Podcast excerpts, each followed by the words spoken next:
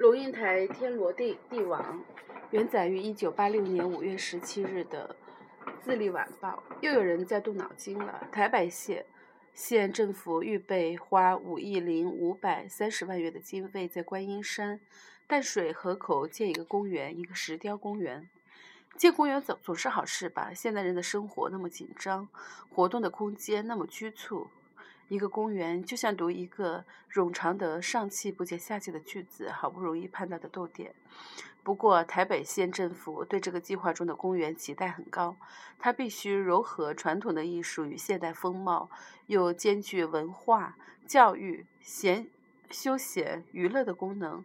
除此之外，它还要以现代社会进步情况与优良传统伦理道德为题材，表现传统的石雕艺术，发挥美学教育的功能。四月十四日，《中国时报》地方版。这座公园真是任重道远，里头的石雕不只是要表现传统的手艺，还要宣扬现在台湾社会进步的情况。对谁宣扬呢？当然，大都市。大多是台北的县民，为什么要宣扬呢？显然是让民众了解政府为你做了什么。如何宣扬呢？所谓社会进步情况，在台湾，那大致是指很硬、很大水泥做的东西了。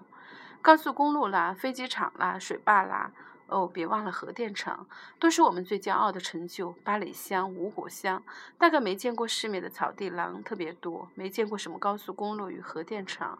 不知道我们社会的进步情况，所以台北县政府认为这个石雕公园可以担负宣导的任务。拿块大石头，用人工一刀一刀刻出一个核电厂的模型来，就可以充分的融合传统艺术与现代风貌了。可是且慢，这个公园还得发扬传统优良的传统伦理道德。我们的优良传统伦理道德，经五千年之久，实在太多了。最重要的或许是忠孝仁爱信义和平吧。这么抽象的思维思想如何表达呢？缺乏艺术修养的我只能想出两种方式，一是模拟，比如说将石头刻出一个军人敬礼的姿势，代表忠；刻两个石头，一立一跪，代表孝等等。另一个方式比较简单。干脆把八个石头块刻出“忠孝仁爱信义和平”八字，一列排开，让所有进出公园的人一抬眼就看见。这样直接的教化对五谷乡的草地狼比较有效，但是有一个缺点：去游访的台北市民会以为这个石块刻着路名。又是现代社会进步情况，又是优良的传统伦理道德，这样双管齐下。双管齐下的意思就是，两个管子中都装满了思想的饲料，往一个喉咙同时灌灌下。观音山下这个公园才可能达到计划中的文化、修教育、休闲、娱乐、美学等等多重的功能。这些功能翻译出来，就是国民小学墙上到处都写着的德智体育。体群娱乐的标语，台北县政府真正是面面俱到。一个公园，同时也是教室、美术馆、游乐场、博物院，等着教化每一个渡入公园的人。这种公园，真令人不寒而栗。看看我们公园外的。世界道路是让人走的，可是有人觉得路也要发挥宣导教化的功能。于是我们走路时，眼睛还在忙碌地吸收知知识，直的标语，横的口号，像鞭子一样抽打在眼睛上。尊尊师重教，消除脏乱，两个孩子恰恰好。火车是让人乘坐从甲地到乙地的，可是，一坐下来，眼睛才闭上。耳朵就开始受训，我们要团结合作，自立自强，努力奋斗，自信向上。我们要信封是用来装信邮寄的，一翻过来，跳入眼里就是保我民族文化，还我民族自由。中国一定强，我不知道记者，我不知道记张平信，记张平信和中国一定强有什么关系？餐厅是让人享受食物的地方，可是，一面喝汤，一面躲不过红柱上的贴条。注重食品安全，讲究卫生习惯，诞生喧哗，扰人安宁。或者看淡水，到淡水看看古迹吧。进入台湾一级古迹的红毛城，放眼看去，到处都写了，都是写了字的牌子，不是介绍古迹的解说，而是禁止在此想变，禁止在此想变。在红毛城，这牌子或许是立给狗看的，但人的眼睛却不得不看，而且看了之后很难忘记。好。那么到清脆的郊外走走吧，郊外没有写没有血的污染。看看远山。啊，远山上赫然有几个巨大的刺，由草木解排而成，不是学校名称，就是伟人的名字。看山不是山，看水不是水。那么看看近处的树，近处被剪成鱼，剪成鸟、兔、乌龟，反正就不是树。那么走到沿边远眺吧，沿边有个水泥做的凉亭，鲜红的亭柱上有字：万恶淫为首，百孝善。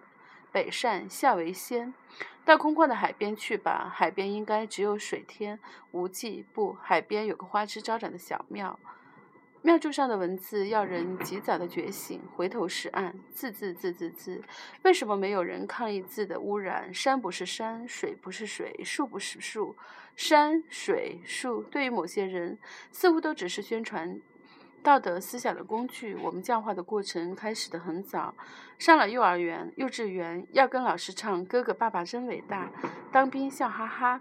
当了小学生，庆祝儿童节的意思就是站在苦热的太阳底下听校长演讲如何孝顺父母，换了一包糖果。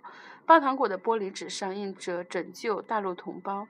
中学以后要对着国父遗像诵读青年守则十二条。大学里作文题目永远是“为学与做人”。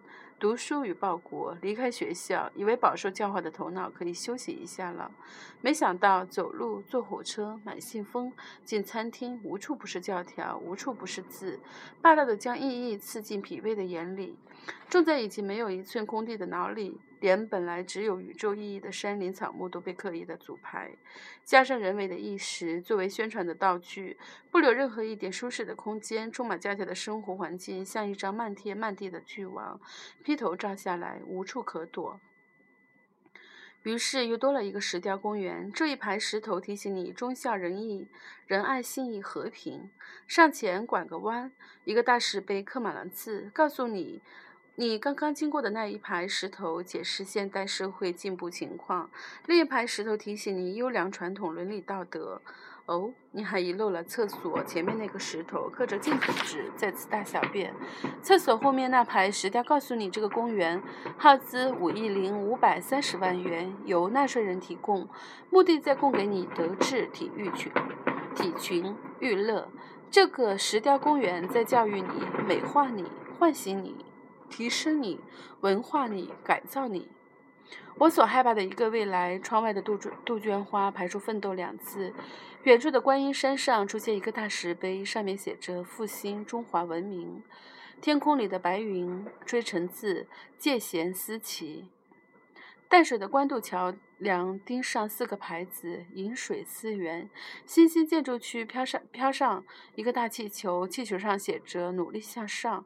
校园里的草坪由上俯瞰，排成一个中字，然后再加上一个扩音器，每个小时播送刚硬的女声。我们要发扬光大。啊，是谁在制造这样一个没有逗点、没有留白、没有空间、没有思想、自由紧得透不过气来、密得挣脱不掉、使眼睛、耳朵、头脑疲惫不堪、天罗地地网的环境？给我们一个公园，一个没有字、没有意义、没有教化，只有青春、青草怒长的公园吧。